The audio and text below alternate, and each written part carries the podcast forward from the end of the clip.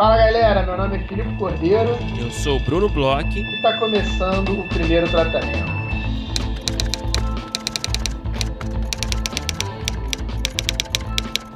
Fala Bruno! Tudo bem? Fala Filipe! Tô bem, tô bem sim. E você?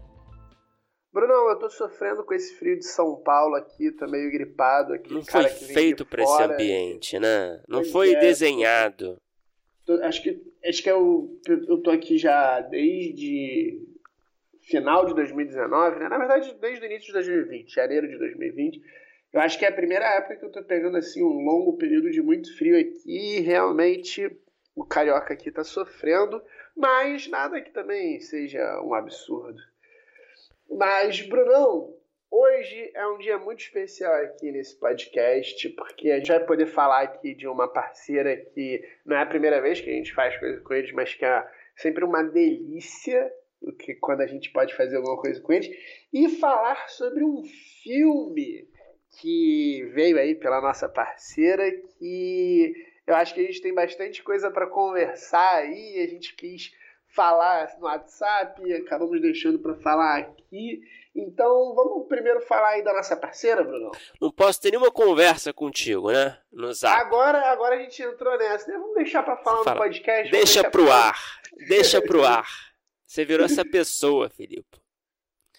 Mas, cara, é isso aí. A gente tá novamente aí com essa parceria incrível com a MUBI, que para quem não conhece é uma plataforma de streaming aí cheia de curadoria, com filmes exclusivos, filmes indies, filmes de art house, documentários, obras recém-saídas aí de grandes festivais que vão direto para a MUBI. Então a gente está, claro, feliz aí em, em, em, reforçar essa parceria. É, eu acho que a galera que nos escuta conhece a MUBI. Se não conhece, deveria conhecer. Eles são aí um streaming diferente, eles têm essa coisa da curadoria humana, eles têm essa coisa de trazer filmes aí realmente com, com diferença mesmo, né? Com mais talvez olhar de cinema mesmo. Eu diria que talvez seja a plataforma dos cinéfilos e da galera que trabalha com isso, porque eles têm uma curadoria muito é, caprichosa, né? E para quem está nos ouvindo e conhece a MUBI, mas talvez ainda não tenha assinado, a gente tem aqui algumas coisas boas que vão rolar hoje nesse podcast. A primeira é que a MUBI está com 30 dias grátis para você que, que já conhece ou não a plataforma. Se você não conhece, você tem a oportunidade de conhecer, ver alguns filmes. Entra filme novo todo dia. Uhum. Tem vários filmes bem legais. Eu acho que se você jogar MUBI aí até aqui no, no, pesquisa, na pesquisa do podcast, em algumas cabeças a gente já falou sobre alguns filmes bem legais, documentários, filmes de ficção. Outro dia a gente elencou alguns filmes legais que a gente tinha visto. Eu falei de alguns filmes da MUBI. Então você pode entrar lá em mubi.com/shiva que você vai poder é, experimentar 30 dias grátis a plataforma. Então já a gente abre esse episódio com esse presentão. É, se você conhece, tinha o desejo, que é muitas pessoas que falam comigo, é, falam sobre isso, caramba, queria, não sei o quê. Vai lá, 30 dias grátis. E além disso, e aí melhor de tudo, a gente vai poder fazer dois sorteios. Opa! De um ano VIP, Brunão. Um ano de MUBI para dois ouvintes do podcast, né, Brunão? É isso aí, dois sorteios de, de um ano, então você pode ser VIP, assistir tudo que a MUBI dá direito. É, vai funcionar assim, né? Como a gente tem feito os dois sorteios. Né? Um sorteio vai ser aberto no nosso Instagram a partir de, de quinta-feira, agora, no dia 24. Qualquer um pode participar, né? Aquele esquema de marcação, tem que curtir a nossa página, né? Nossa conta no Instagram, a conta da MUBI, tem que marcar dois amigos, enfim. Todo mundo já conhece esse esquema. Então, um vencedor vai sair daí e o outro vai sair de um sorteio fechado para os nossos apoiadores da categoria Divino Amor. Então, todo mundo que é apoiador do Divino Amor vai concorrer automaticamente a um VIP de um ano. Então é isso. Acompanhe as nossas redes, acompanhe nosso grupo fechado para apoiadores no Facebook, que a gente vai dando os avisos, vai atualizando todo mundo. E, Filipe, né, esses 30 dias grátis aí que você já mencionou, move.com/shiva se escreve S-H-I-V-A, que é o nome né, do filme né, que a gente vai falar aqui, que é um filme que em lançamento na MUBI, né, exclusivo, que é o Shiva Baby. É, nós dois já assistimos e vamos falar um pouquinho, né? Eu sei que nós dois já. Eu sei que você gostou. Eu gostei muito, você sabia que eu, que eu ia gostar, né? Queria saber a sua opinião, não é surpresa nenhuma que eu goste desse filme. E vamos falar um pouquinho do Shiva Baby, né? Deixar a galera também com água na boca. É um filme aí que, que passou por vários festivais. É, passou aí pelo, pelo Festival de Toronto, pelo South by Southwest. Comédia super diferentona, beozona, né? Tudo se passa basicamente numa locação só. Eu queria saber, Felipe, o que, que você achou do Shiva Baby? Conta para todo mundo que está aqui. Bruno, uma felicidade poder falar contigo sobre esse filme. Eu, é... eu adorei, eu gostei muito do filme, eu fiquei muito curioso com algumas coisas e queria conversar aqui contigo. Eu não sei como é que a gente faz muito bem, porque sempre que a gente cai nesse tipo de conversa, eu fico com medo de spoiler ou não spoiler, como a gente está convidando né, as pessoas para conhecerem o filme, porque não, eu acho que é um filme que está sendo lançado agora, então acho que talvez seria legal a gente segurar um pouco dos spoilers, mas eu não vou me aguentar com algumas coisas, já confesso aqui. Então, é, uma das coisas que eu curti muito do filme, é, você já falou aí um pouco, ele é um filme é, que tem uma coisa que, que a gente já conversou algumas outras vezes e que é uma coisa que eu fico encantado e que eu acho que é muito difícil ele praticamente se passa numa locação só. Ele tem pouquíssimas locações, ele se passa todo dentro de uma casa, numa festa. É, para quem não sabe muito bem o filme, eu vou tentar explicar aqui um pouquinho. Faz a logline, faz a logline. É, aí eu já vou jogar para você, porque eu quero fazer algumas questões para você, porque eu acho que esse filme bate em você de uma forma que eu sabia que você ia gostar e eu estou bem interessado. A história é sobre essa menina que é uma judia de uma família. É, tradicional, é, assim conservadora, dizer, né, digamos é, assim. É, bem conservadora, que tem um caso é, de prostituição, isso começa logo no início, então não tem tanto problema falar isso, com um, um cliente e ela vai para um evento que é uma espécie de velório é, de parentes, né, próximos, pessoas ali da comunidade, na verdade não é nem parente, é, é engraçado também isso.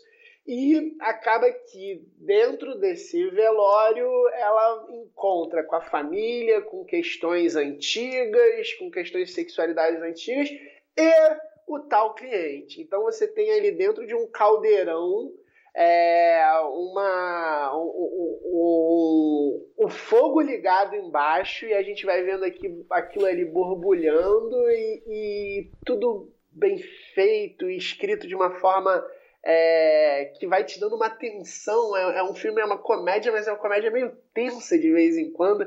E aí eu queria saber o que, que você achou, mas eu queria começar, Brunão, querendo saber se. É, porque, assim, para mim, o filme ele, ele me pareceu uma, uma grande história sobre aquele tio e tia do, das festas de fim de ano que perguntam e a namoradinha, e a faculdade. Eu queria saber hum. como é que você, que é um cara mais da comunidade judaica, assistiu esse filme, conversou contigo, você viu ali essa galera que te envolve?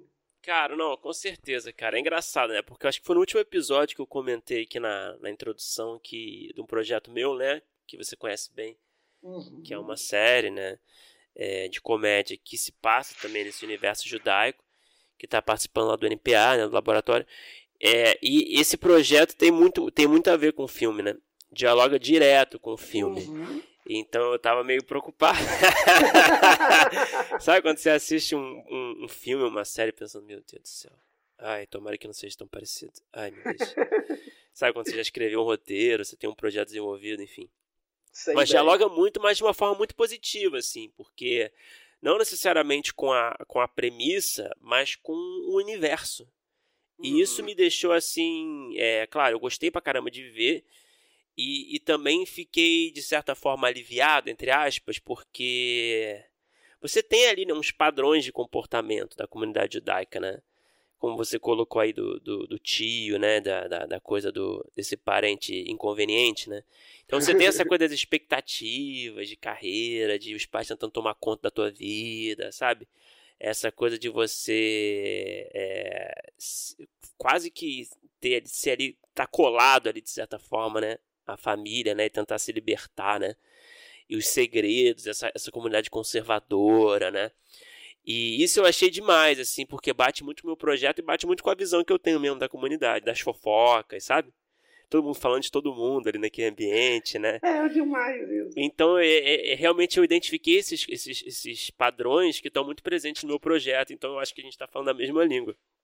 É... E o humor, Brunão? O que, que você achou do humor do filme? Você também, que é um baixão, porque esse filme tem a sua cara, cara. Adoro quando assim, você, você que é um bastião do humor, você é um cara que está escrevendo um projeto hoje em dia é, que fala bastante sobre sua, sua é, vida, de certa forma, apesar de não ser biográfico, né? Mas fala sobre a sua comunidade, fala sobre sua religião. Eu queria saber, o humor também, foi uma coisa que, que você curtiu? Como pra é que caralho, bateu? cara, pra caralho. Eu achei muito engraçado, cara. E, e, e, cara, eu adoro, eu francamente, eu, eu adoro quando eu vejo é, algo na comunidade judaica que não seja conservador, sabe? Que uhum. seja transgressor.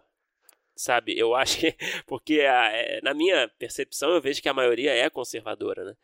Então uhum. eu adoro ver uma transgressão nesse sentido. E o filme fala, faz muito isso através Ele desnuda algumas coisas, né? Tem, é. coisas, tem, tem umas cenas que são muito engraçadas, que, que, que assim tem pessoas mais velhas que são ultraconservadoras que estão assim num canto e aí tem uma possibilidade de fugir um pouco e você vê que falam é, sacanagem, não sei o que. Caralho, é, né? É engraçado demais, né? É, para quem não sabe, não sei se acho que você falou do, não sei se você entrou em detalhes do evento, né? Mas a, a, o filme se passa nesse evento que ela encontra, a protagonista encontra a família e conhecidos no que é uma uma shiva, né? Uma shiva, né? Que é um, um evento ali de um é um, é um luto ali, né? Como se alguém morreu e tem ali um quase um, né, um, um funeral ali, um que é o encontro ali de, da família, que todo mundo se reúne, fica ali contando histórias e comendo, bebendo. É uma coisa bem americana, na verdade, que não tem tanto aqui, hum. eu acho. Pelo menos eu nunca fui em um.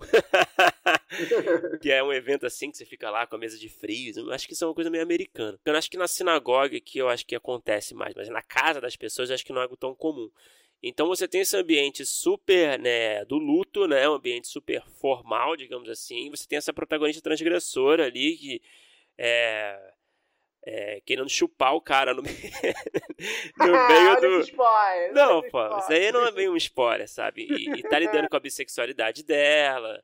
É... Que é muito bem feito essa parte também. Isso eu achei bem legal do filme. É, pois é. Então tem essa transgressão que traz esse, né? A gente, você que agora é um aluno do, do Maurício Riso, né? Nosso grande parceiro, você sabe que a transgressão ela, ela funciona muito bem, né? Geralmente, dentro da comédia, né?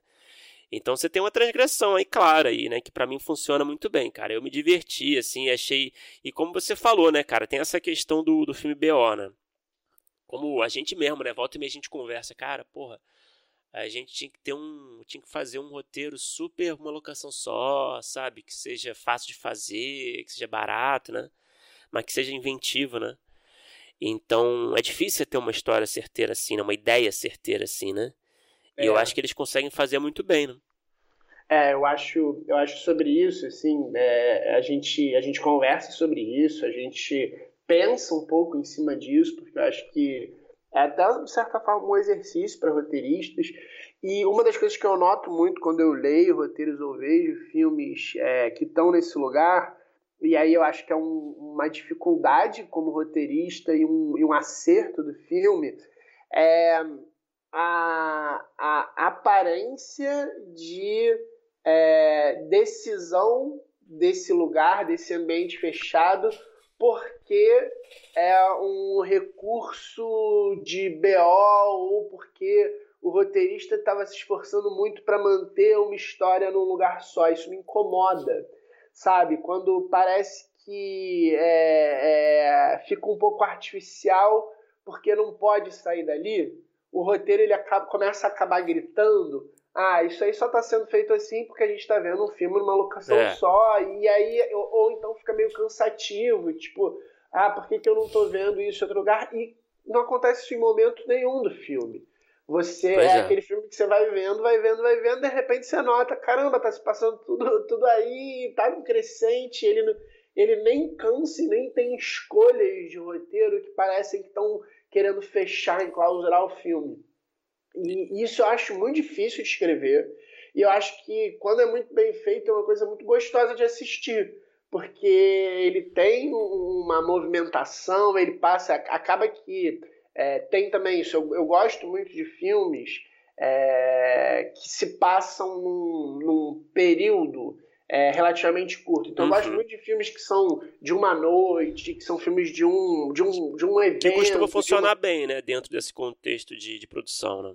Sim, sim. E eu gosto desse tipo de filme bastante, mas também acho que é bem difícil de escrever. Mas eu tendo a gostar porque você tem muito drama, né? Quando você consegue fazer isso bem feito, você tem muito drama em, em, quando eu digo drama, eu digo conflito, talvez. E no filme tem tudo ali. E a forma como é feita é muito legal, porque às vezes você está é, assistindo uma situação que está acontecendo, mas você está escutando um diálogo meio longe, assim. Eu achei isso muito interessante fazer. Então você está vendo uma reação de uma pessoa a alguma coisa que às vezes está só passando pelo diálogo e essa pessoa não necessariamente nem está escutando o diálogo porque está do outro lado de mesa, tal. E você vai ouvindo aquela conversa e são as conversas assim é, independentemente né, de, de ser de uma comunidade judaica ou não, são meio universais, né? Aquela coisa, a filha de não sei quem está fazendo tal curso, e aí compara com o outro, e aí tem a fofoca. É, tem... História da minha vida. Cara, é uma delícia. Fofoca é uma delícia, né, Bruno? Cá entre nós, fofoca é uma delícia. É, às vezes edifica, né? Tem gente que não gosta, tem é. gente que fala que não, não pode, né? é, mas, cara, é realmente. Eu recomendo muito, assim. É, tá disponível na MUBI. Olha só, então corra lá para assistir. 30 dias grátis. É, participe dos sorteios. E que você pode ganhar aí um ano de VIP para assistir esse filme, quantos filmes você quiser. E tá, tá passado o recado, né, Felipe? Tá passado o recado. É, Shiva Baby aí, a gente recomenda muito. Tem uma série de filmes bem legais. Depois a gente pode pensar até em fazer uma listinha aí para os nossos ouvintes, principalmente os que vão ganhar em um ano. E, pô, puta oportunidade aí. E ficamos bem felizes e abraço, beijos aí para a galera da MUBI. É, me senti muito influenciador fazendo essa cabeça, vou Nossa, te confessar, tá, não. Tá nojento. e, e, pô, como é delicioso, né, a gente poder fazer uma, uma cabeça dessa com uma coisa que realmente a gente adorou. Porra, demais. Agora, Brunão, vamos falar do nosso episódio de hoje também. Aí, uma grande felicidade essa conversa que a gente teve. Um roteirista que lançou agora há pouco tempo um filme na Netflix, que está fazendo aí um sucesso, um barulho, um cara que é, escreve humor, gosta de suspense, um cara que durante a conversa eu fui cada vez me, me sentindo mais próximo dele, entendendo as referências e falando, caramba, queria estar sentado com ele numa mesa de bar e não aqui no podcast. Conta aí, Bruno, com quem que a gente conversou? A gente teve o prazer de conversar com o Aldemir Leuzinger. O Aldemir, é, para quem não sabe, ele é um dos roteiristas do filme Carnaval, que estreou aí recentemente na Netflix, né, sobre uma comédia, né, sobre o carnaval ali em Salvador. Também é, só para citar outros trabalhos, ele colaborou no roteiro do Vestido para Casar com Leandro Hassum, também adaptou o livro Nada é por Acaso, está é, trabalhando numa adaptação do Anjo Pornográfico, né, na biografia do Nelson Rodrigues, para o cinema, que é um assunto que a gente abordou na conversa. Então, Aldemir aí é um roteirista, é um professor, é um consultor, é um script doctor. Inclusive, falamos dessa diferença né, entre consultor e script doctor, que eu, por exemplo, não tinha noção que existia uma diferença entre esses. Verdade. E, enfim, foi um papo muito legal, cara. A gente falou do processo do carnaval, da relação com a Netflix, né? Como é que foi esse, esse processo de desenvolvimento. É, falamos muito também sobre dramaturgia em geral, né? A sala de aula, o que, que ele enxerga aí nos roteiros dos roteiristas brasileiros, onde a gente pode melhorar, onde a gente está acertando, nossos vícios, nossas virtudes, enfim. Foi um papo muito agradável muito gostoso. Vamos ouvir que tá bom demais.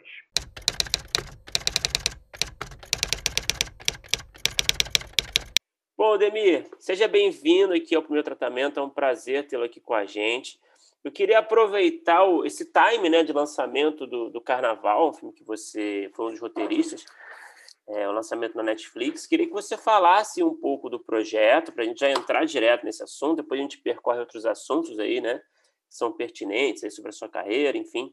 Mas eu queria que você falasse como que, que surgiu esse projeto, como que ele chegou até você, como foi o seu envolvimento é, no roteiro. Eu queria que você desse um pouquinho desse olhar de bastidores para a gente, se possível. Claro, claro. Primeiro, prazer. Obrigado pelo convite, Felipe, Bruno. É, cara, esse projeto, que graças a Deus foi lançado, está indo super bem, ele, ele começa com o Lip Adler, né, que tem essa ideia, depois de vários carnavais na Bahia e tudo mais, e ele conversa com o diretor, o Leandro Neri. Eles são amigos e eles começam a conversar sobre esse projeto. E chegou um determinado momento que o Leandro me liga, o Leandro já é meu amigo há algum tempo, e me chamou para dar uma olhada, para ver se queria participar. Ele já tinha uma sinopse do projeto e me pediram para ler, para reescrever, colocar umas ideias. O que eu fiz, eles gostaram e a gente começou a trabalhar, desenvolvendo a ideia.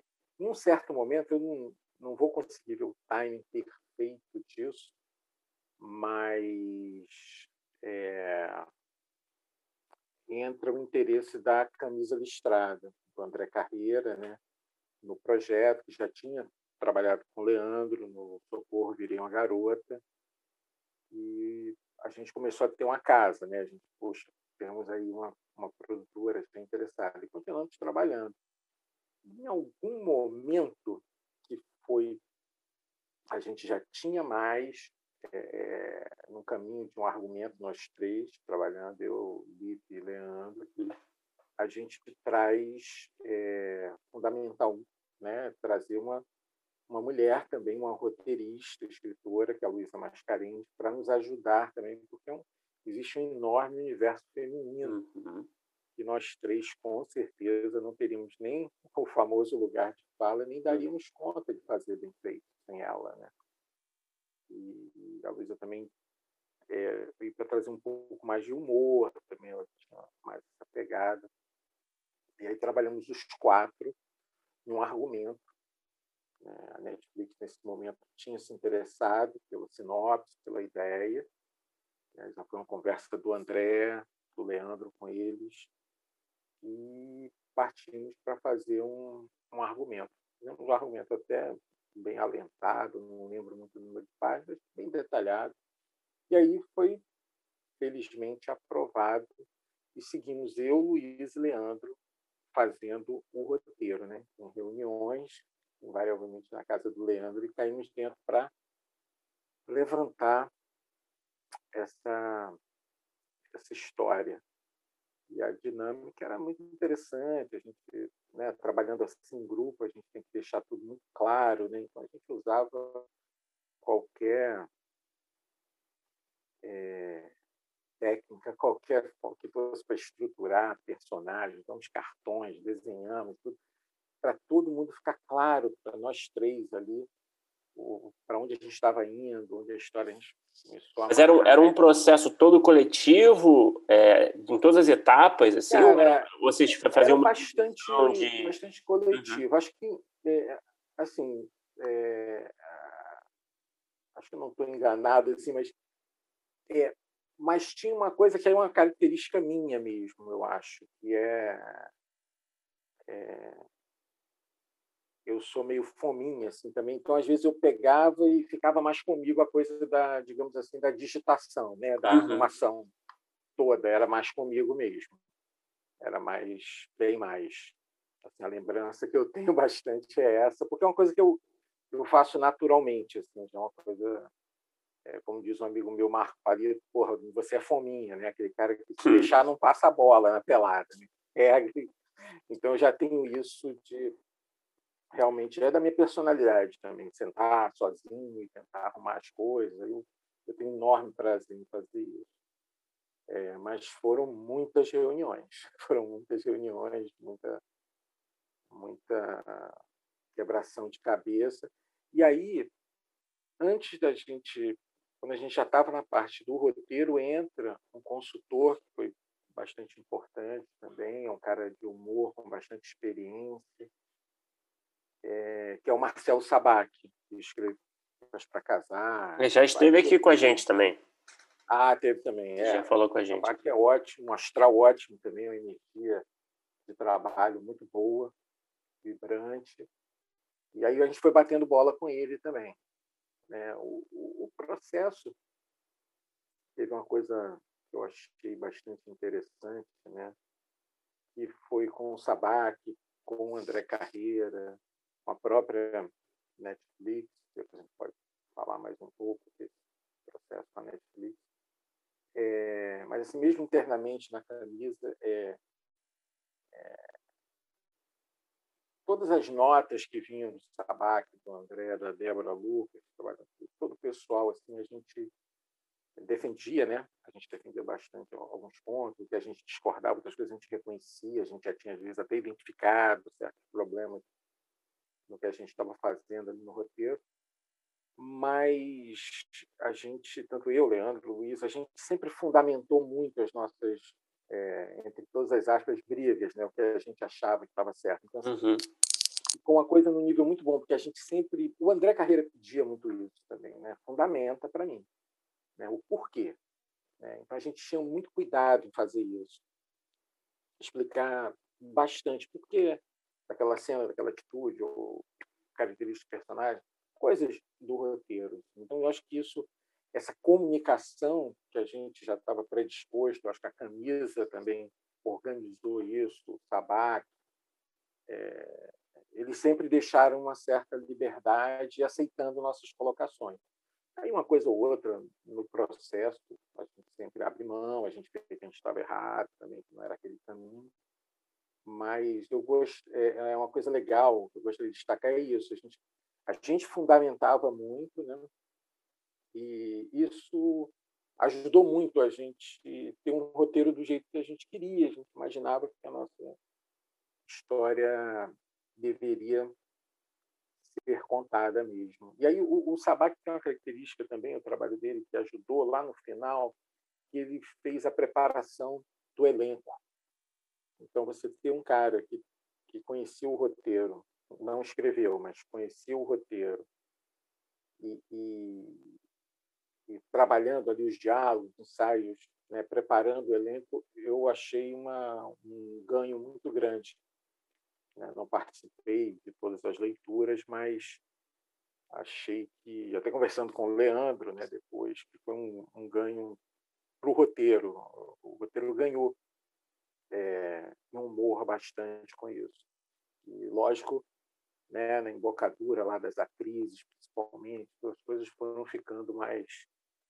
É, tinha gente, né, algumas atrizes estavam fazendo primeiro papel maior, tudo, então, foi um trabalho que, para mim, foi super importante para o roteiro também. Lá na ponta, o roteiro chegar numa sintonia fina.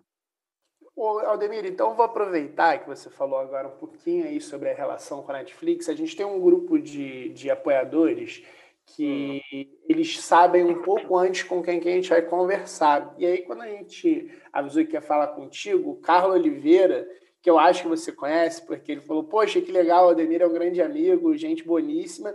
E aí ele queria saber um pouco mais sobre se houve, como é que foi é, a Netflix, se houve algum tipo de interferência no roteiro.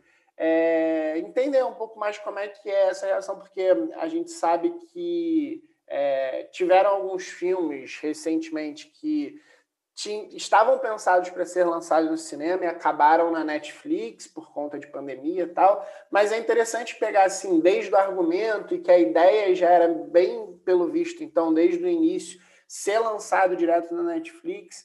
É, como é que foi esse, esse, essa relação aí durante o argumento, quando você entra até o roteiro final que foi para a produção? É, como, assim, aprofundando mais o que eu já estava dizendo, cara, eu tenho que dizer que foi uma relação. Eu não tinha uma relação diária, né? Eu não sou o uhum. produtor do filme, claro. Mas como roteirista, eu fui a algumas reuniões que tinham pessoas da Netflix, né, remotamente, até porque algumas não, não estavam nem no Brasil. Mas foi um processo, para mim, pelo menos, bem, bem fácil. Eu acho que a Netflix, é... e isso é muito importante para a gente prestar atenção, ela deixou muito claro é, o que ela esperava do filme também, como nossa parceira, como a produtora né, do filme, enfim. Uhum. Ia veicular o streaming, que vai, iria veicular o filme e veiculou. Ela, ela sempre foi muito clara com algumas coisas. Isso nos ajudou bastante. Para mim, não, não, vejo problema. E o principal é isso. É, é, a diferença é essa. Né? Você está fazendo um filme que vai entrar numa casa na Polônia, né? na Indonésia. Então, lógico que o filme não é um filme. Eu estou até vendo uma crítica de um americano, agora, não faz muito tempo, ele falando como tem um pouco de palavrão, mas não tem nudez. É, é um filme muito para a gente colocar um carnaval, né? para que todos possam assistir. Termina sendo um filme pouco mais família mesmo, um filme que dá uhum. para assistir todo mundo junto. Eu acho que isso foram algumas coisas é, é, essa coisa do lançamento global é uma coisa que a Netflix sempre deixa claro. Isso é ótimo, deixar claro logo. Uhum. Por outro lado, as interferências não foram grandes, não foram grandes. Tenho que te dizer que para todos nós, estou falando sério, não estou puxando saco de ninguém. não, não, para o Leandro, para a Luísa. O que aconteceu de muito bom nesse filme foi realmente, bom, talvez com outros filmes seja assim, primeira vez que eu trabalhei com a Netflix. Tá, e, e uma coisa que chamou muita atenção para mim, foi fantástico, foi o entusiasmo, a confiança, né, o entusiasmo da Netflix pelo projeto. Eles realmente é, é, é, compraram assim todas as nossas ideias, inclusive é, que acho Lógico que isso reflete no financeiro também, de filmar dentro do Carnaval de Salvador, que não é fácil, né? Algumas uhum. coisas só, só dava para fazer um take, dois takes no máximo, né? Filmou em cima do trio, filmou no meio da multidão, nos camarotes. Uhum. Então, isso, isso é caro, né? Isso precisa que todo mundo aprove, e, e você leva equipe para o Carnaval de Salvador. Então, nesse ponto, é, é, a Netflix foi fantástica. E no roteiro, especificamente, nós não tivemos assim, nenhum tipo de imposição. Eu não uhum. lembro. Então, talvez essa, esse depoimento seja assim um clímax, né? assim, um conflito. Não, não, mas, não, mas é uma, coisa, um, uma coisa que eu fiquei curioso no que você falou é essa questão do. Vocês já sabiam desde o início de, do lançamento global e pensavam é, numa história, que é uma história de carnaval, uma história no Carnaval de Salvador, que é uma coisa é, muito brasileira e muito famosa até aqui no Brasil, mas ao mesmo tempo é, eu, eu entendo que é muito difícil de se traduzir, vamos dizer assim, para outros lugares. Como é que vocês pensaram? Teve alguma, algum momento que vocês pararam para pensar e, e tomaram escolhas é, pensando nessa universalidade, nessa coisa de vai estar em todos os países. Como é que foi isso em termos de ideias para roteiro?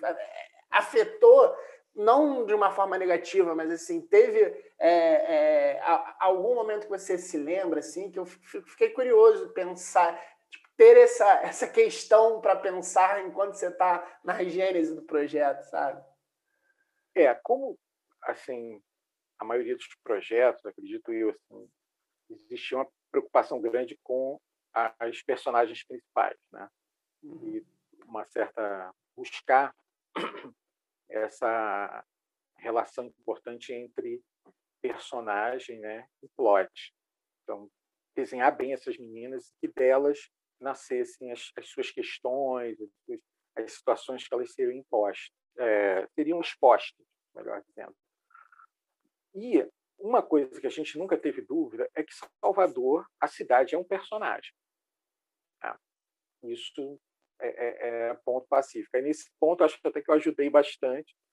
E a gente tem até um personagem que terminou que né, o ator fez muito sucesso e, e, a ideia de colocar ele com o nome da cidade, né, é o Salvador.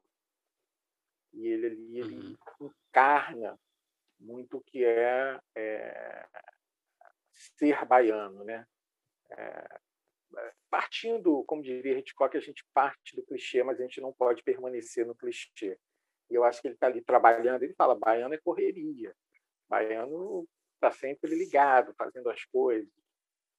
Então, é, nessa construção, a cidade sempre teve no nosso na nossa alça de mira, né? E as coisas relacionadas à cidade e à cultura baiana. É muito difícil você às vezes parar para mostrar isso. E a gente procurou que fosse o mais orgânico possível. E uma parte, por exemplo, que mostra muito o personagem, o Salvador fala para Nina, né? É, que ela, ele ia mostrar para ele o, o, lado verdadeiro daquela cidade, que era a fé.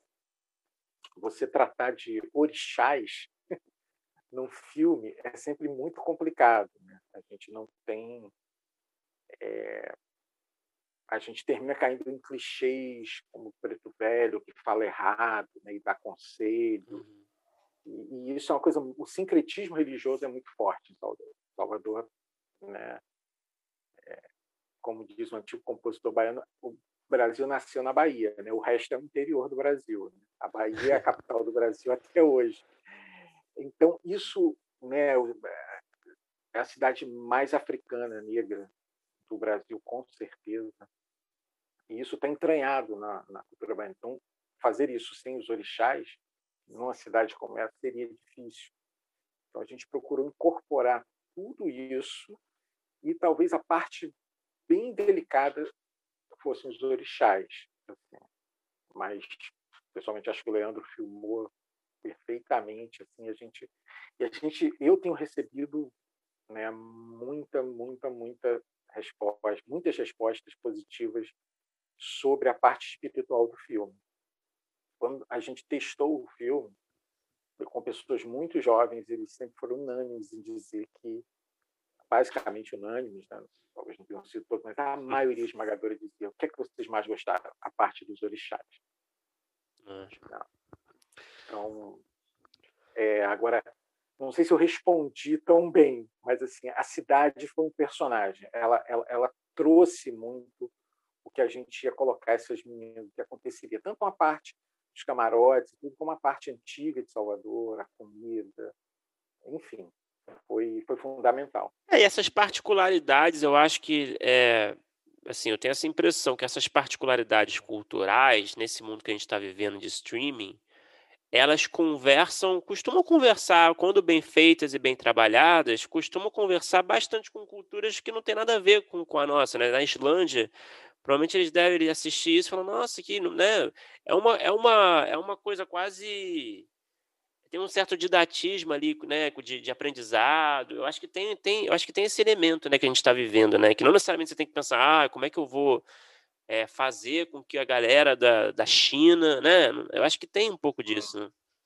É, é porque você, na verdade, né, você vai ter isso até, por exemplo, né, é, pegando uma coisa bem cinematográfica, que é a jornada do herói, né? Todo mundo estuda e tudo. Uhum. É um monomito, né? Quando Campbell pega a jornada do herói, ele estudou várias. O Joseph Campbell dizia que ele era um generalista e não um especialista. Então, ele rodou, estudou muitas culturas e encontrava essa jornada do herói em várias culturas, culturas que nunca se comunicaram. Né? E ele pega Jung e vem com os arquétipos.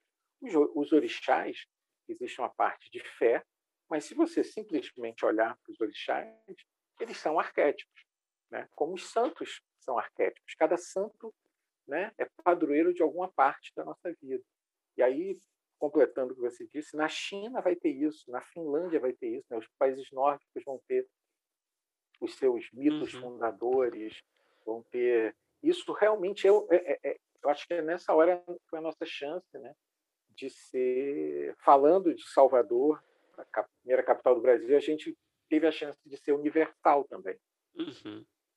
com, com, com certeza. certeza. não tenho dúvida. E acho que uma coisa que ajuda o filme, é, e acho que aqui eu tô, é, a gente ouviu isso um pouco, e eu acho que o entusiasmo também vem de, de talvez, eu não, eu não vou conseguir precisar, mas talvez, acho que até vocês falaram isso, talvez seja o filme mais brasileiro assim que a Netflix tenha feito até agora no Brasil. Né?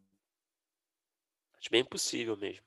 É, você pega uma coisa muito emblemática, Carnaval, e a gente começou com esse título, assim, não, a gente tinha um título que era Partiu Bahia, Partiu Bahia, né, como falam.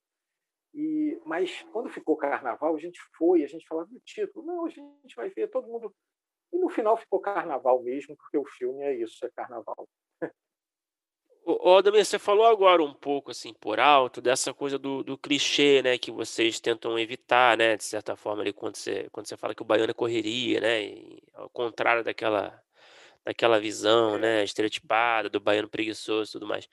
É, aí eu queria aproveitar essa deixa para falar um pouco desse, dessa questão dos clichês, né, porque um filme de comédia que tem um apelo popular como, como, como esse, né, sempre corre uma, sempre corre muito risco, né? É uma, você fazer um filme popular é, uma coisa um pouco mais convencional de gênero, de estrutura, né? Você sempre vai, não tem nada de errado com isso, né?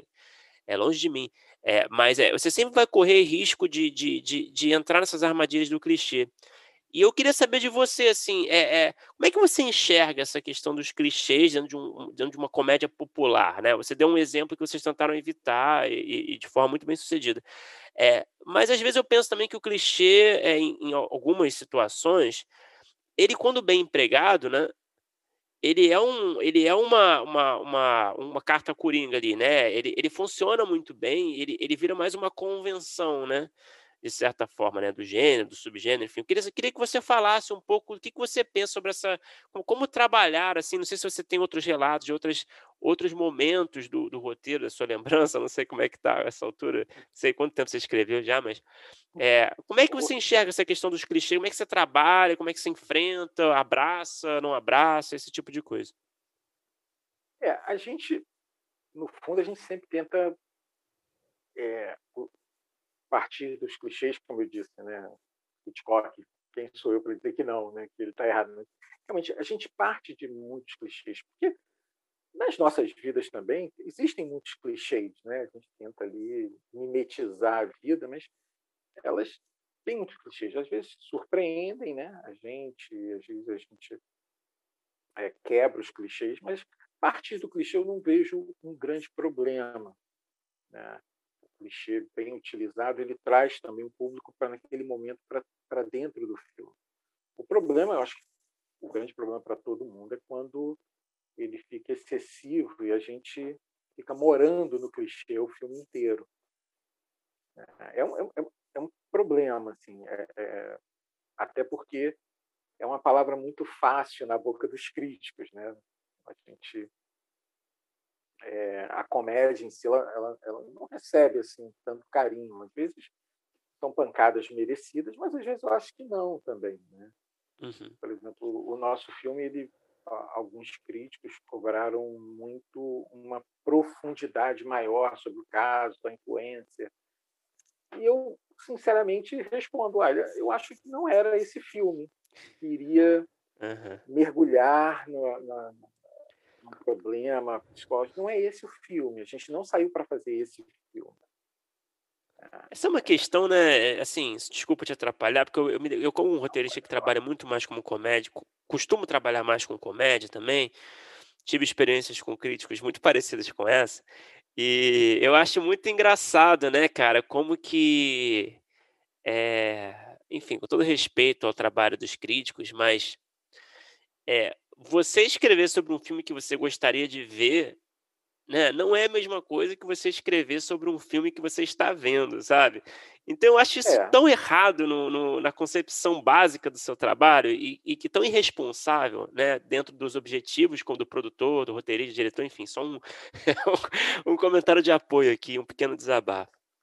É, nossos roteiristas sempre quando se encontram desabafam é normal né puxa fomos injustiçados tem uma história muito interessante do Renato Aragão, para quem eu até escrevi um filme uma vez, que terminou não sendo produzido, mas eu recebi pelo roteiro.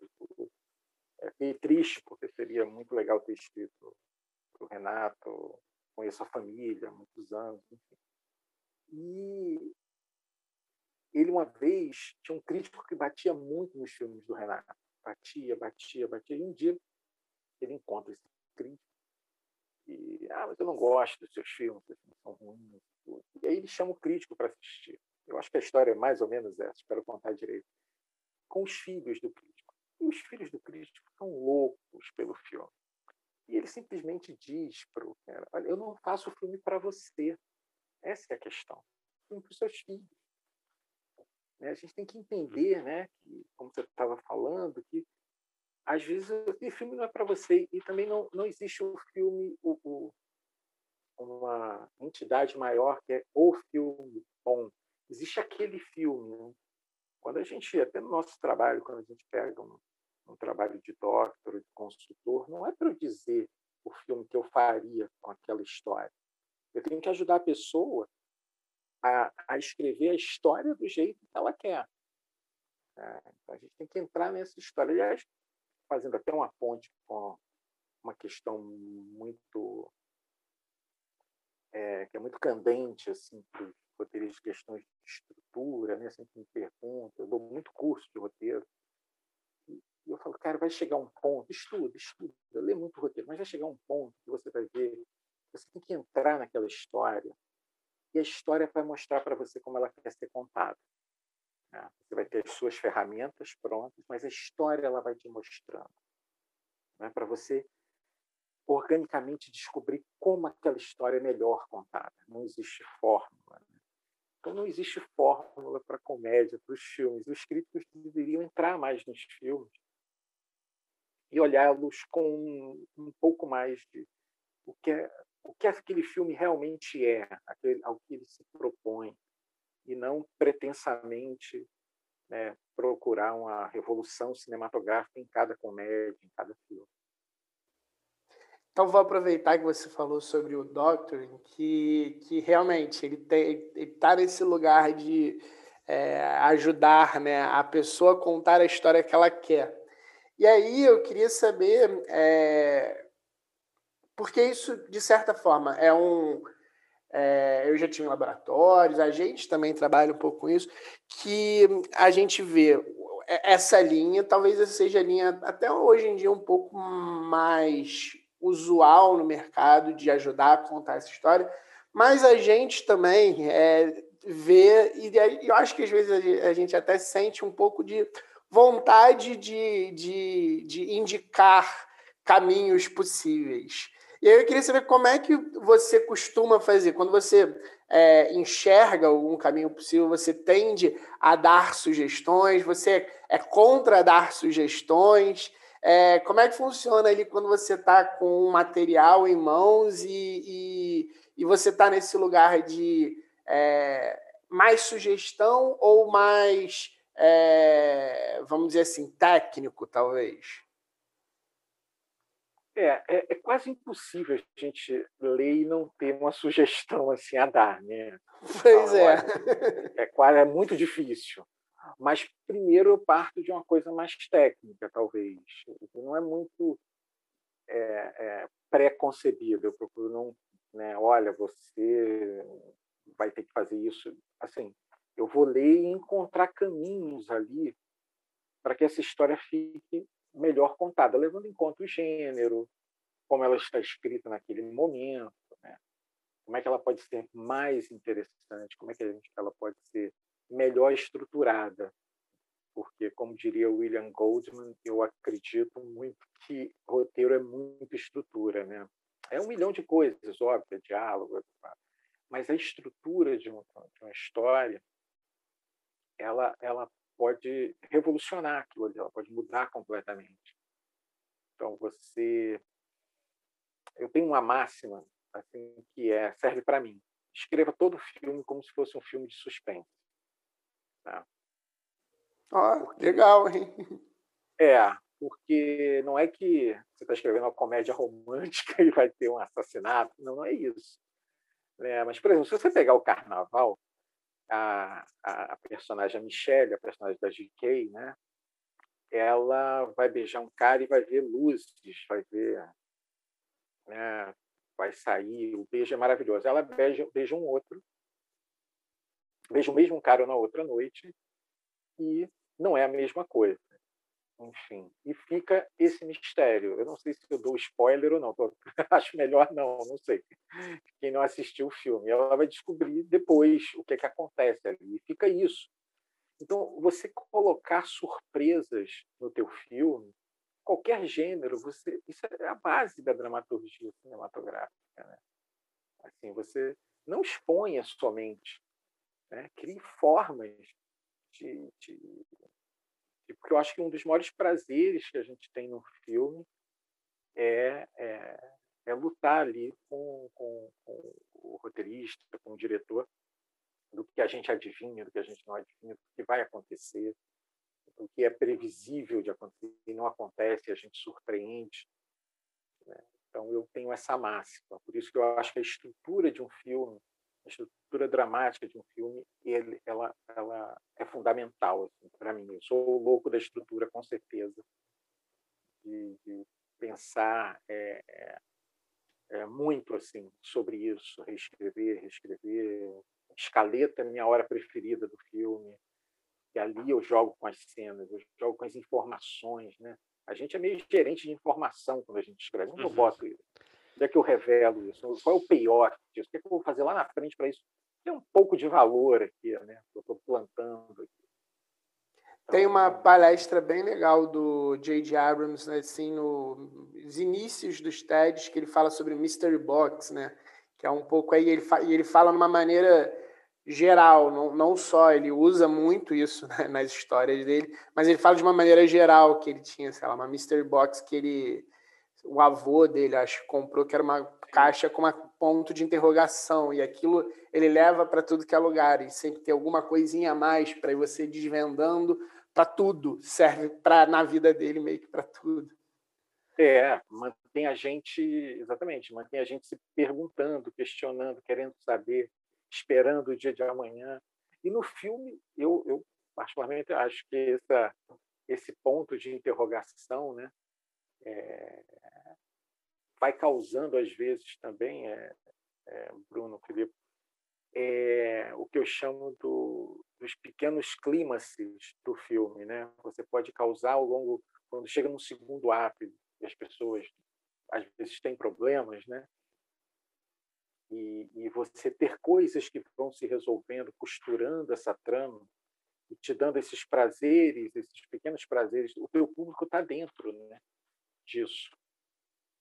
Então, eu, esses pequenos, vamos colocar assim, para pegar a tua citação aí, esses pequenos pontos de interrogação que se resolvem e preparam o grande ponto de interrogação é fundamental.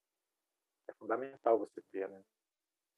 Ô, Demir, é, vamos falar um pouquinho mais também desse seu trabalho como doctor e, e, e enfim, consultor de roteiro, não sei qual é a melhor expressão hoje em dia, mas, é, cara, eu queria saber da sua experiência nessa função né, você deve ter lido muito roteiro, deve ter trabalhado em muitos projetos, também como professor, né? É, que que você, não sei se você consegue ter uma análise racional hoje em dia, assim, do que que te chama mais atenção de deficiências, cacoetes recorrentes é, dos roteiristas brasileiros? Se você consegue dimensionar isso de alguma forma, é, aonde que a gente pode melhorar, né? Onde que nós, roteiristas, podemos melhorar de acordo com o que você tem vivenciado, tem observado muito nos últimos anos aí? É, olha só, cara. É, primeiro, assim, para tirar uma certa dúvida, seguindo assim os nossos irmãos norte-americanos, assim, o, o, o, doctor, que a gente usa muito esse termo no Brasil, eu até tenho um site pode fazer o jabá aqui, pode falar o nome. Claro, fica à vontade. claro, por é favor. O, é, o, é o roteirologia.com.br. E tem uma parte que eu ofereço meus trabalhos, né, doctor, como consultor, e eu explico um pouco essa confusão. O doctor, assim, no, no geral, ele é um cara que pega e reescreve. Né? Ele seria chamado para reescrever. E o consultor é o cara que ele vai dar muito mais as é, vai dar notas e sugestões, mas ele não reescreve. Ah, engraçado, eu não conhecia essa definição do, porque eu sempre é. entendi que o doctor ele meio que apontava ali quase como né, um médico do roteiro, né? Ele apontava certas, mas é engraçado, eu não sabia. É, é, não, eu até há muitos anos atrás eu estava conversando com um amigo americano, ele tem, ele falou, cara, Aí me chamou a atenção essa diferença, mas mesmo assim eu fui pesquisar e tudo, conversei com outras pessoas, pesquisei. Até um tempo atrás, fui checar mesmo, né? porque a gente usa tanto o doctor como alguém que, que chega e, né, e dá esse, essas sugestões e tudo, mas para o americano o doctor é muito mais um que chega e reescreve. Uhum. É, é, ou ele é contratado logo como um novo roteirista para o projeto. E lá, você sabe, depende do, do quanto ele escreveu, tem arbitragem se alguém reclamar, né? se a pessoa merece crédito, se ele é um roteirista sem crédito. Normalmente a pessoa que escreve um terço do roteiro ganharia crédito como roteirista. Eles têm essas, essas coisas. É, assim, é, vendo os meus alunos, até alguns já eram profissionais quando foram meus alunos, e, e, e lendo roteiros, eu acho que tem alguns pontos que a gente poderia melhorar. Eu acho que um deles é confiar um pouco menos em certas obras. Não são todas as obras, porque existem tantos gêneros, né? tantos tipos de filme, tantas, acabei de falar, tantas estruturas que você pode criar para contar uma história, mas a gente deveria confiar menos no diálogo. Eu acho que a gente confia demais, a gente usa o diálogo em excesso. Essa é uma crítica minha. Já tem gente que vai achar que não. Eu acho que, né? Porque aí nos leva para uma outra questão, que é, é isso, claro, não vão, não vai incluir os roteiristas que já estão no mercado, estão escrevendo, estão fechando contratos, mas as pessoas que estão vindo, ou aqueles que estão muito próximos de conseguir o primeiro filme, o primeiro é, projeto produzido, é estar mais atento à, à linguagem cinematográfica, né? estar mais atento é, a questões de edição do filme, um pouco de direção, né? mas muita edição. A gente tinha que dialogar mais com a edição de um filme, trazer para a nossa escrita alguns conhecimentos de edição. Né? Ou que não seja, mas pensar um pouco, né? Como o, o, porque na verdade nós somos os primeiros editores do nosso uhum. Né? Quando você entrega um roteiro, quem escolhe onde a cena acaba é você, quem escolhe a sequência toda, né? A, a, a, os cortes daqui para lá, noite, dia, interior, exterior, são os roteiristas, né? Mas você então, diz isso... mais, só para eu entender direito, assim, essa questão da tá. edição. Tá. Você diz que é um, talvez seja uma coisa, é, um detalhe mais de rubrica, de, de, de, orientação que você coloca, que tem a ver com direção, de certa forma, ou, ou, tem a ver com corte de cena, onde que começa, onde termina, como é que, onde como, termina, como é que seria? O que vem depois, como é que você faz essas transições? Essas transições eu não estou falando em indicar transições, né? dissolver, match, cut, não é isso mas por que, que eu corto? É, é, é, é mais naquela chave de entrar tarde e sair cedo da cena? Uma coisa também, mais aí. Também, mas o que dá ritmo, o que causa esse suspense, digamos assim, né? o, que, o, que, o, que, o que aumenta o meu conflito, essas escolhas, não é? Do, do, que são escolhas cinematográficas. Então, às vezes, eu acho que a gente poderia, talvez, é, saber mais sobre isso, porque nós estamos escrevendo no final para a linguagem cinematográfica. A gente escreve para ser, como diria Hitchcock, que eu já deu para notar, eu sou um grande fã.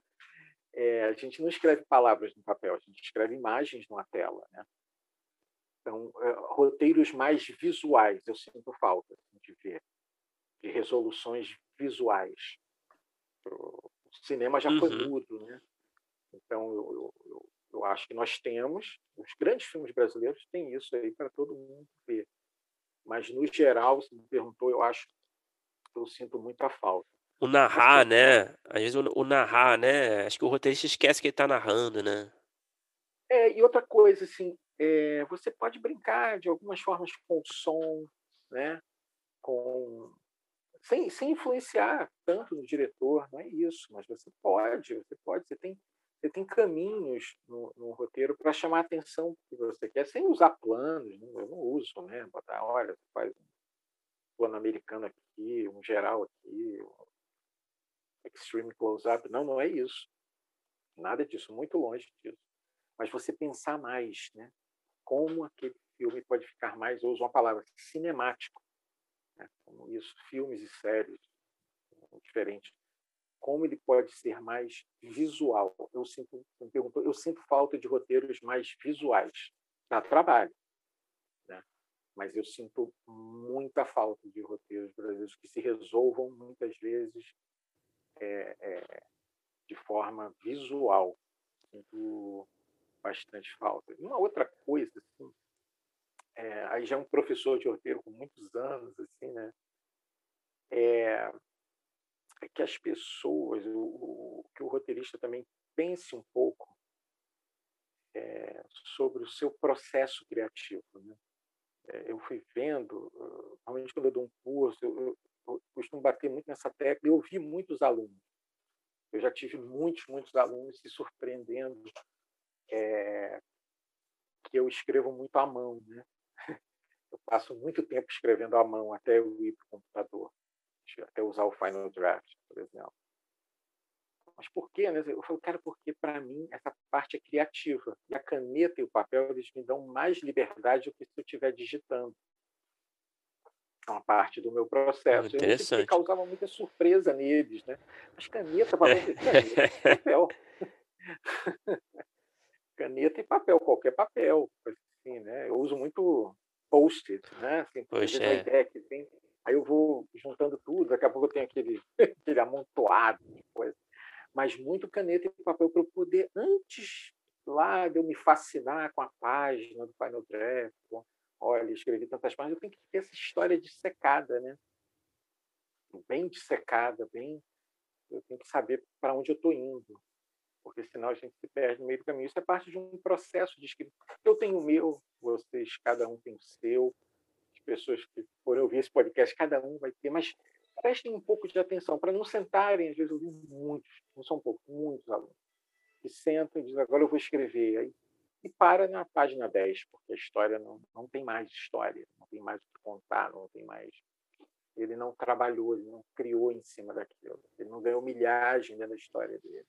Então, acho o processo criativo é, é, surpreendente os efeitos que eu tenho tido com essas aulas. Assim. As pessoas mudam a forma de ver o roteiro, mudando, descobrindo o seu próprio processo de isso, Eu acho isso muito interessante que você falou, Aldemir, porque a gente está vivendo esse momento, né, que dessa profissionalização do roteirista brasileiro, você tem mil cursos aí, você tem os streamings aí que estão, eu acho que estão estão fazendo a galera se mexer também, de certa forma. E a gente tem uma certa padronização de sala que é super positivo, né? Mas ao mesmo tempo, o que você falou é muito importante, né? O processo individual de cada um, ele vai continuar sendo de cada um e não tem como você padronizar esse processo individual de cada um, sabe? Então eu acho que tem, é. É, é bom a gente ter em mente que tem esses dois lados, sabe? Você tem essa, esse amadurecimento do mercado e essa padronização de processo, mas ao mesmo tempo você tem o seu, né? É, com certeza. Assim. E você tocou nesse ponto, né? É, é uma coisa que, eu, que a gente tem que também é, nas séries, filmes, a coisa das salas que são ótimas, né? Mas a sala de roteiristas ela não é uma panaceia assim que vai curar todos os males do roteiro, né?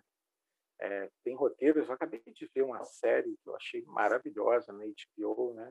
Chama Mayor of Easttown. Só se fala nessa série aqui, não. a gente, a gente é. só fala dela e com os convidados também. No episódio dessa é. semana. e foi um cara só que escreveu. Né? Eu acho que aí é uma opinião pessoal, posso até as pessoas ficarem, né? Ah, nunca vou chamar esse cara para trabalhar, mas A gente tem que ter cuidado na sala de roteiristas para a gente não perder a, a, a voz original de um roteiro, assim, sabe? Porque às uhum. vezes isso se dissipa, se dilui, né? É, é, é, perigoso, porque não é porque tem mais pessoas né, trabalhando que isso vai ser mais efetivo. É, acho que tem uma, uma, coisa que eu faço, quando as pessoas vão criticar meus roteiros, eu falo assim, mas fala primeiro do que você gostou, né? para depois ela não esquecer do que ela gostou, né? porque as pessoas esquecem do que gostou e começa a o que você gostou? Fala primeiro para mim, que eu vou anotar o que você gostou. Né? Então, para não perder essa voz original, né? porque tem, tem obras que tem e tem outras que não tem. Né? E, e a sala é maravilhosa, mas não sei se ela cura tudo, ela resolve todos os problemas ou, ou entrega sempre, sempre roteiros perfeitos. Tenho dúvidas. Hum. É aquela história, né? É, para algumas coisas vai servir muito, para outras não necessariamente, né? Você acaba levantando uma série de dúvidas que às vezes jogam a história para um outro lugar que, que se você tem uma unidade de pensamento, você, você talvez consiga mais fácil consertar ou levar a história para o lugar que você estava indo. É, Aldemir, assim, diga. Não, não, diga, diga, diga, desculpa, por favor. Não, não, é, é, é, eu ia falar um, um, pouco disso. Agora, é, também assim, colocando o que é, é, dando a responsabilidade quem tem, também às vezes os roteiristas, né, quando nos reunimos, como eu disse, às vezes né, contamos nossas mazelas, mas por outro lado também a gente tem é, o que eu adoro em, em, escrever roteiro é que eu sempre estou escrevendo coisas diferentes, né? Então, é... por exemplo, tem um filme meu que ainda não foi lançado, ele está pronto, mas a pandemia, porque ele vai sair no cinema mesmo, é o filme da imagem da MGM, que se chama Nada é por Acaso, que é um, uma adaptação de um livro da de uma autora best-seller chamada Zíbia Gaspareto que já vendeu mais de 20 milhões de livros. Muito famosa. É, é um livro. São livros espíritas, né? É, é, são mais espiritualistas, digamos assim, uhum. né? E é, um, é um, um, uma autora que, nossa, um monte de, de gente é, já leu, né? E é, esse filme cara, eu queria muito que saísse logo, assim, porque eu adoro esse roteiro. Trata, e ali eu trato de uma coisa bem diferente do carnaval, né? Ali é um, é um, é um tem espíritos, tem reencarnação, totalmente diferente de escrever carnaval, é totalmente eu colaborei no roteiro do Rassum, né, que era para o Rassum, na verdade, é, é vestido para casar, então já era uma outra comédia é, é, é a nossa chance de trafegar por muitos mundos. Né? Então, eu acho que o roteirista, cabe ao roteirista estar muito bem preparado também. E que os cursos, por melhores que eles sejam, né? É, os meus, inclusive, é, ele não vai te dar toda a educação que você precisa para ser um roteirista. Né? O ideal é que você leia muito, né? que você leia de tudo, você assista muita coisa, mas a leitura é fundamental. Né? A leitura é fundamental. Eu tenho um Tarantino que ele fala quando ele lança Pulp Fiction, todas as pessoas, uau, não linear. Né? Ele fala, cara, mas os escritores faziam isso no século XIX, é verdade.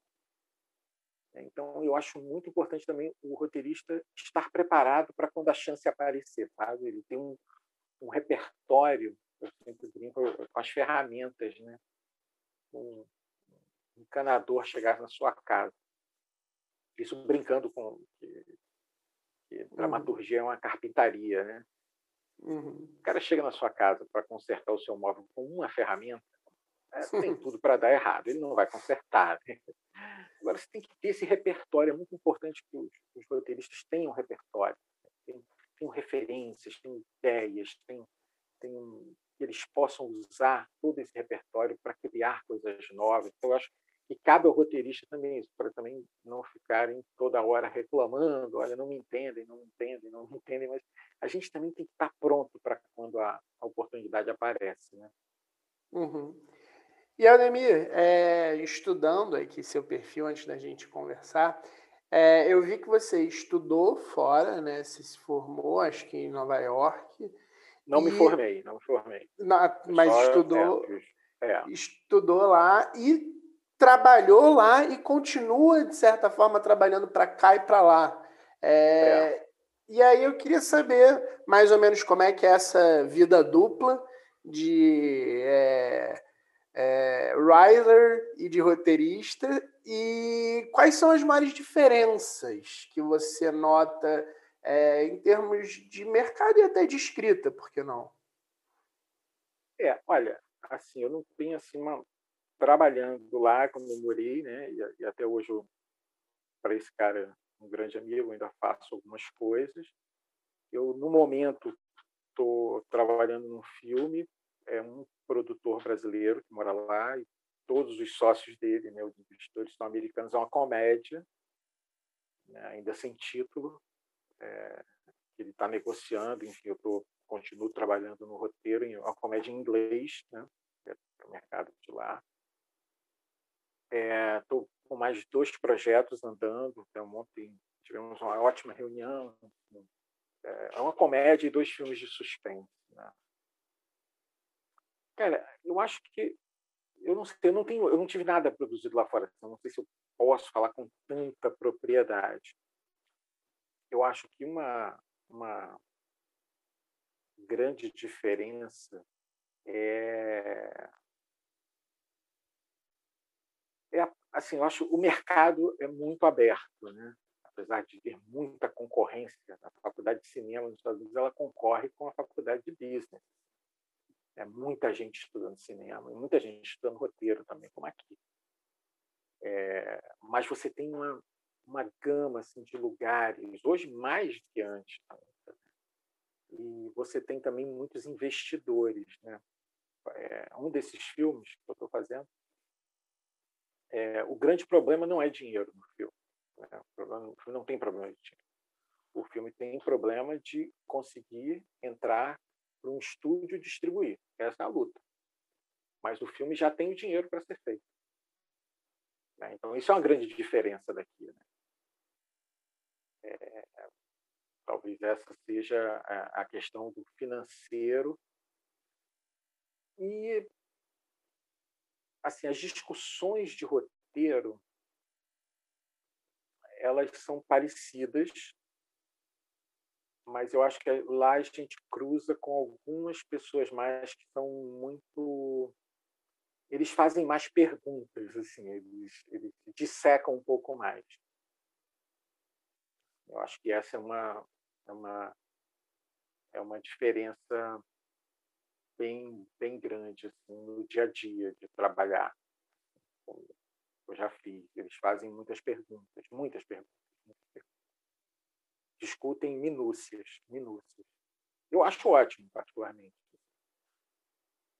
E acho também que, para mim, no meu caso, eu acho que é isso. Desde que eu é, estudei lá, assim, eu vejo que a, a questão da estrutura é muito levada em conta. Então, eu acho que eu até, para mim, é bom, porque é uma coisa que eu gosto de discutir, como eu já repeti aqui, o louco da estrutura. Né? Então, eu, uma coisa que eu que é muito discutida junto com o personagem. Então, tem uma profundidade que me agrada. Assim. Mas aqui no Brasil hoje a gente está, puxa, a gente tem umas séries tão legais, a gente tem filmes bons também.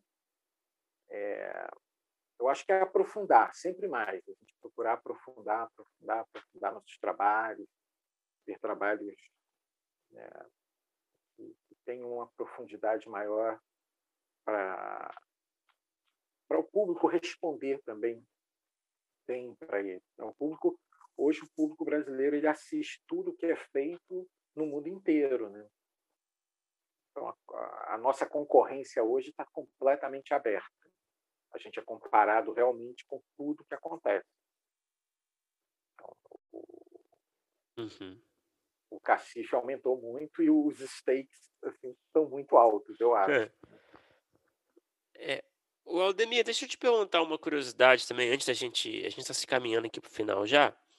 Tá. É, a gente, né, eu também estava é, puxando ali seu histórico criminal, e, eu vi que você está trabalhando a adaptação do Anjo Pornográfico, né, a biografia do Nelson Rodrigues, uhum. que me chamou, né, muita atenção ali quando eu li. É, quer dizer, quando eu li o, o né, o, o, seu histórico, né, eu não li essa biografia. É, e, pô, um personagem tão icônico como o Nelson Rodrigues, né? Já li bastante do Nelson.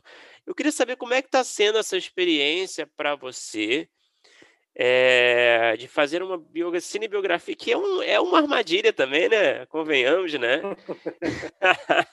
e a sempre... biografia é incrível, Bruno. Eu já é, boa. Castro. Pô, é uma coisa, a história dele e da família toda é uma coisa de louco. Isso. É, é, uma, é uma dificuldade você, assim, porque são muitos eventos ligados à história do Brasil, do Rio de Janeiro, e coisas pitorescas, assim, são coisas enormes na vida do Nelson e da família.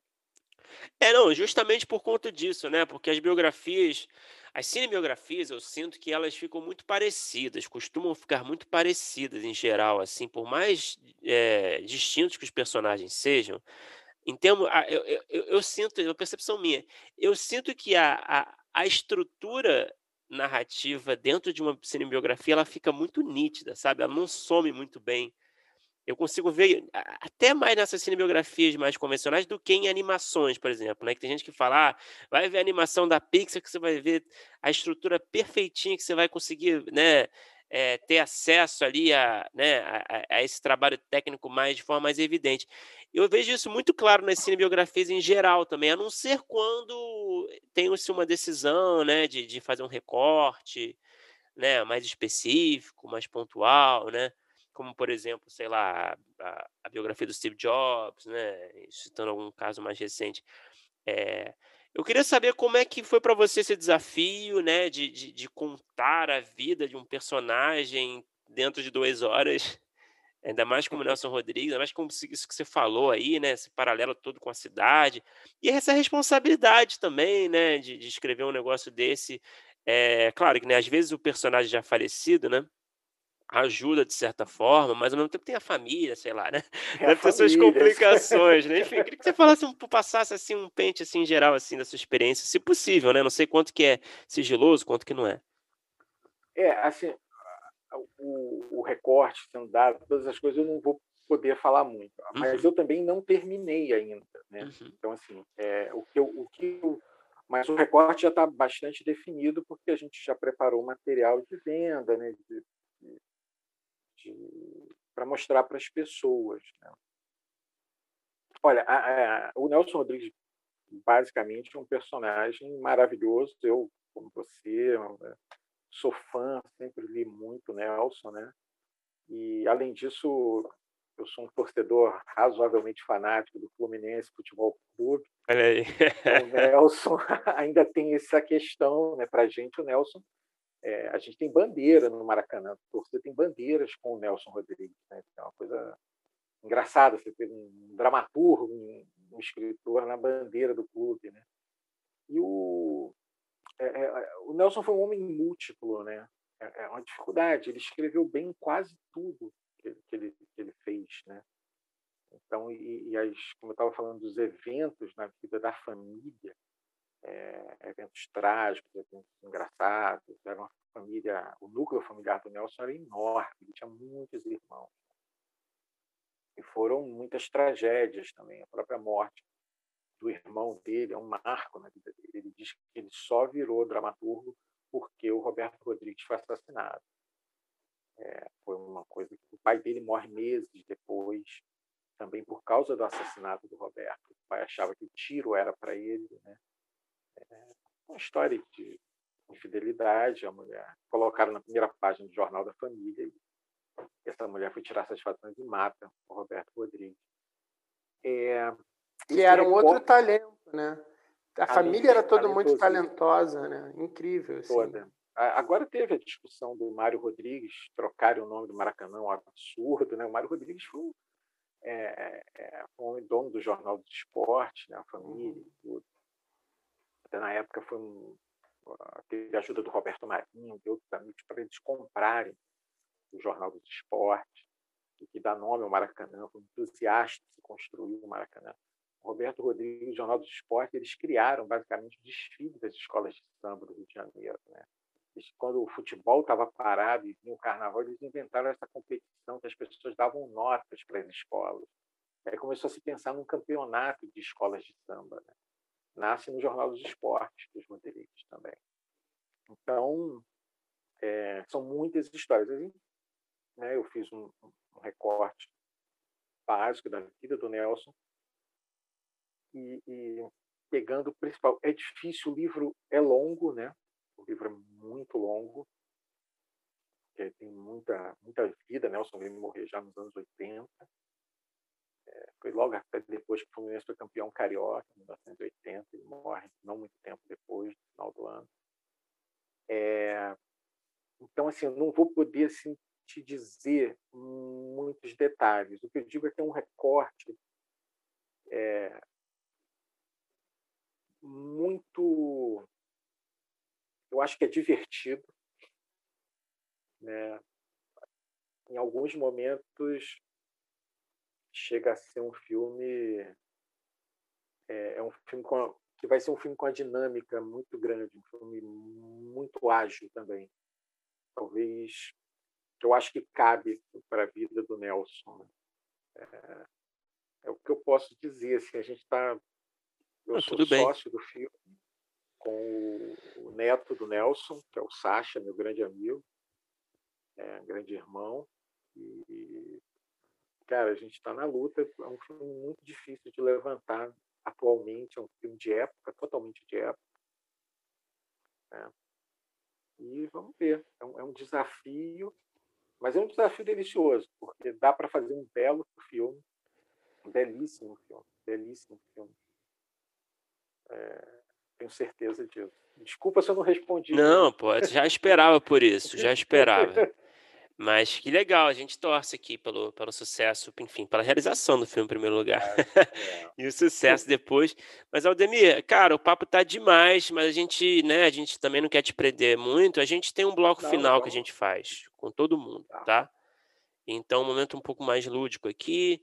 São perguntas mais objetivas, tá? Mas mais pessoais também, tá bom? Tá bom. E aí a gente se diverte um pouco, compartilha experiências aí. É, vamos lá. Qual é o melhor roteiro que você já escreveu, na sua opinião? Pode ter sido produzido, pode não ter sido produzido, pode ter sido curto, pode ter sido um longa, pode ter sido um episódio uma série, pode ser uma série como um todo, vale tudo. Cara, é... Olha, eu vou falar de um filme que foi produzido e não foi lançado. Eu vou também pegar um que eu escrevi sozinho, né? Porque você que manda. mais emblemático, assim, é o Nada é por Acaso. Ah, sim. É um, é, um, é um roteiro. Assim, eu transformei, vou até dizer o porquê que eu gosto tanto, assim, uma história espírita, espiritualista, espírita, enfim. É, é, é foi um roteiro aprovado de primeira em todos os lugares, assim, no primeiro tratamento. Uma coisa basicamente o roteiro vai ser filmado, sei lá, eu acho que vai ser filmado no segundo. Foi filmado no tipo, segundo, terceiro tratamento. É, é uma coisa meio rara até. É, e eu transformei essa história espírita num filme de mistério. Isso me deixou. E as pessoas ficaram muito entusiasmadas com isso. É, é você, eu poderia ter mostrado o livro, vai mostrando tudo que a pessoa fez. E eu você só no filme você só vai descobrir realmente o que ela fez com cinco minutos, três minutos para acabar o filme. O que é que é tanto envergonha essa mulher, né? É, porque eu procurei tirar um pouco as, era um pouco para um filme era um pouco carregado demais no melodrama, então eu trouxe muito mais mistério para o filme. Eu gosto muito desse roteiro. Beleza. E qual é o, o pior roteiro que você já escreveu? As mesmas regras se aplicam Vale tudo. ah, sei lá, tem curta que eu tentei, terminei, mas assim, eu acho muito ruim, que eu queria transformar em longa e não consegui. Cara, é muito confuso. É, se chama Temor e Tremor. é um livro do Kierkegaard, do filósofo norueguês Kierkegaard. Acho que ele é norueguês, dinamarquês. dinamarquês. Uhum. Kierkegaard, que eu misturo com a história que um policial me contou uma vez no hospital que eu estava. Eu fui levar um porteiro do meu prédio que passou mal. Eu comecei a conversar com esse policial, ele me contou uma história mirabolante. E eu juntei com Kierkegaard. Não era para dar certo, eu acho. Né?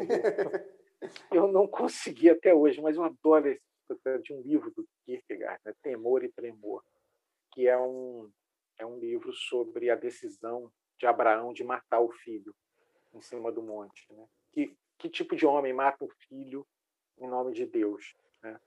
E o, a história que o policial me contou tinha tanto a ver com isso. Mas eu não consegui até hoje, porque eu consegui uma porcaria. Eu não estou à altura do roteiro.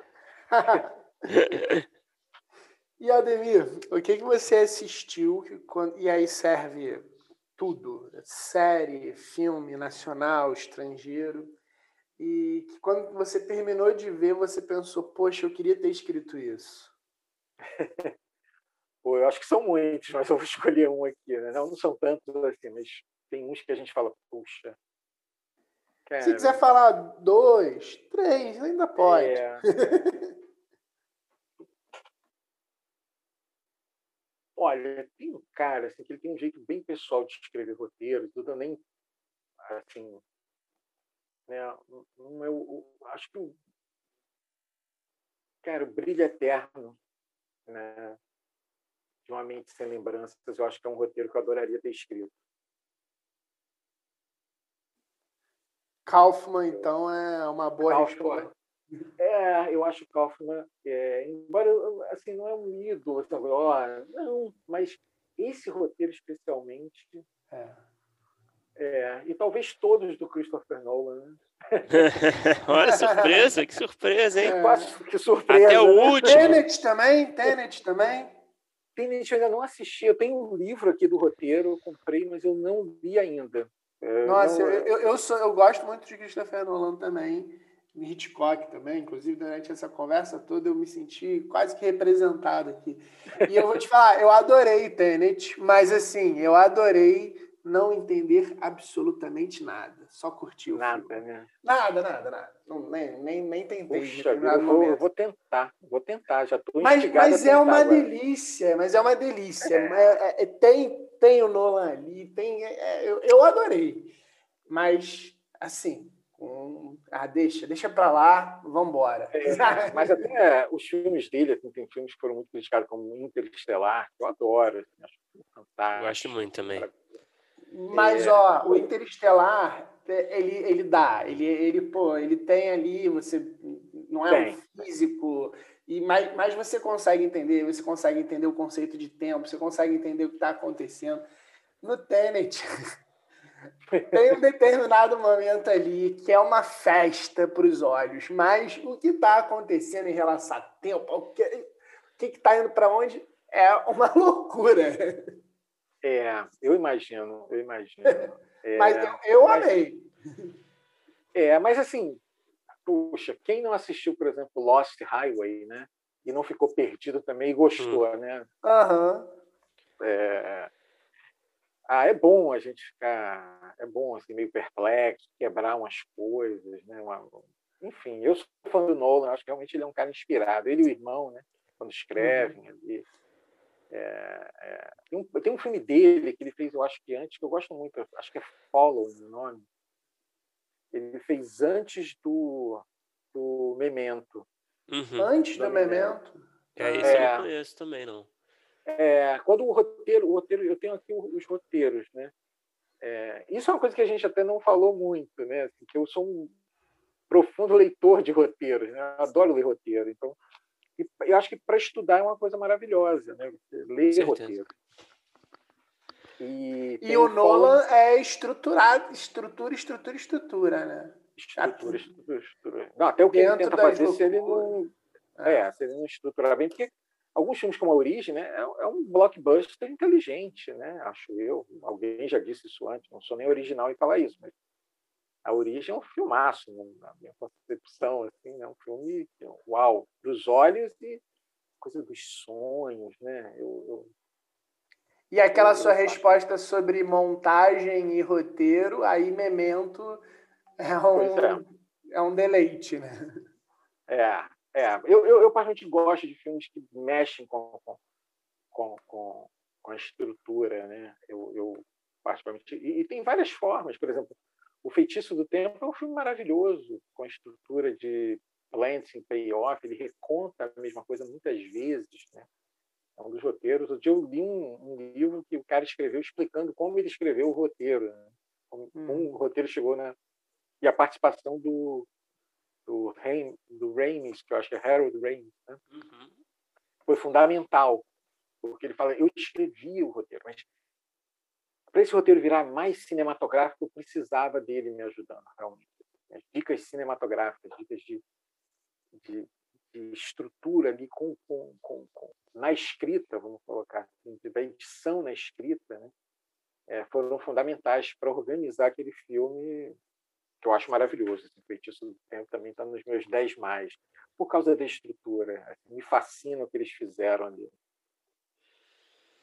Perfeito, Ademir. E para terminar, qual é. Fique, novamente, fique à vontade para revelar o que você puder. Qual é o roteiro que você tem é, escrito, alguma ideia, um argumento, enfim, que tem desenvolvido, que você ainda não conseguiu realizar, mas que você tem uma grande paixão por esse projeto? É, você tem algum projeto que está no topo ali, na lista que você sonha em vê-lo realizado nas telas algum dia? Tem, cara. Tem um que é, é, eu vou dizer o título só, né? Porque... O título e o gênero já está ótimo. É, é, o gênero eu tenho um pouco de dificuldade de dizer qual é. Assim, é assim que é bom. É, mas é um projeto que eu tenho há algum tempo. Ele ele está em inglês, né? Eu tenho uma escaleta dele. Está assim. chegando a hora de mostrar, né? De tentar vender, enfim. Mas esse talvez seja o projeto que eu sou mais sei lá, eu acho que eu vou sofrer se não for bem filmado. Acho que é o, ele se chama o Ghostwriter de Deus. Né? Olha aí. É, é. Pô, mas agora projeto... você dizer só o título vai ficar na, na maldade aqui, né? o Ghostwriter de Deus, ele, é, assim, tema geral, eu vou dizer assim, é, o que nas, nas nossas não é uma coisa tão original, mas a forma que eu trato, eu acho que é, é o, o que é destino e o que é livre-arbítrio em uhum. nossas vidas. Né? O que está escrito ou não. Assim. Mas aí entra numa, numa fantasia, a coisa do tempo também, que é muito relativo, entra como algo. Tempo e espaço são muito questionáveis nessa história. Né? É, se a gente tem só uma dimensão na vida, se tem dimensões paralelas, universos paralelos. Né? É um roteiro bem complexo. Assim.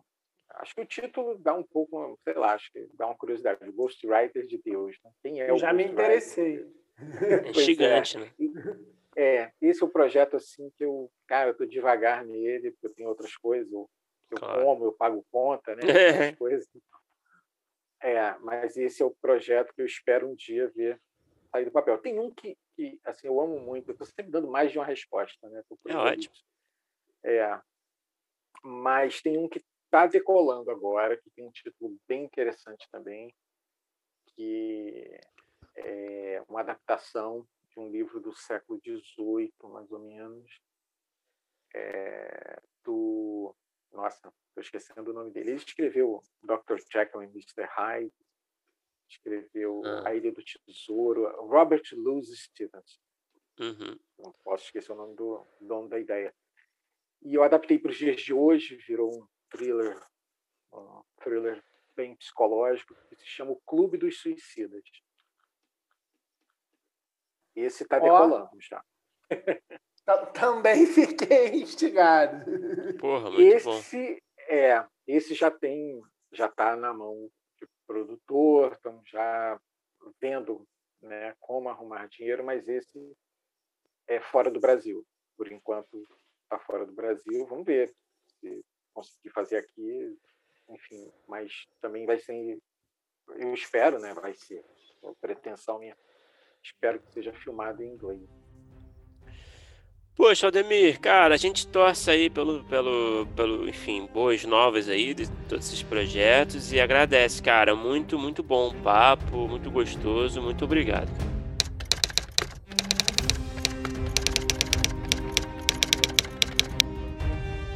Opa, chegou até aqui? Muito obrigado por escutar.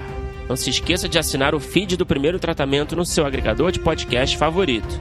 Comentários, sugestões ou em busca de consultoria para o seu roteiro? Mande um e-mail para primeirotratamentopodcast.gmail.com que responderemos assim que puder. Já ouviu falar da nossa campanha no Apoia-se? Ganhe recompensas exclusivas e nos ajude a continuar entrevistando nossos roteiristas favoritos. É só entrar em apoia.se barra primeiro tratamento e se tornar um apoiador. Muito obrigado novamente e até o próximo episódio.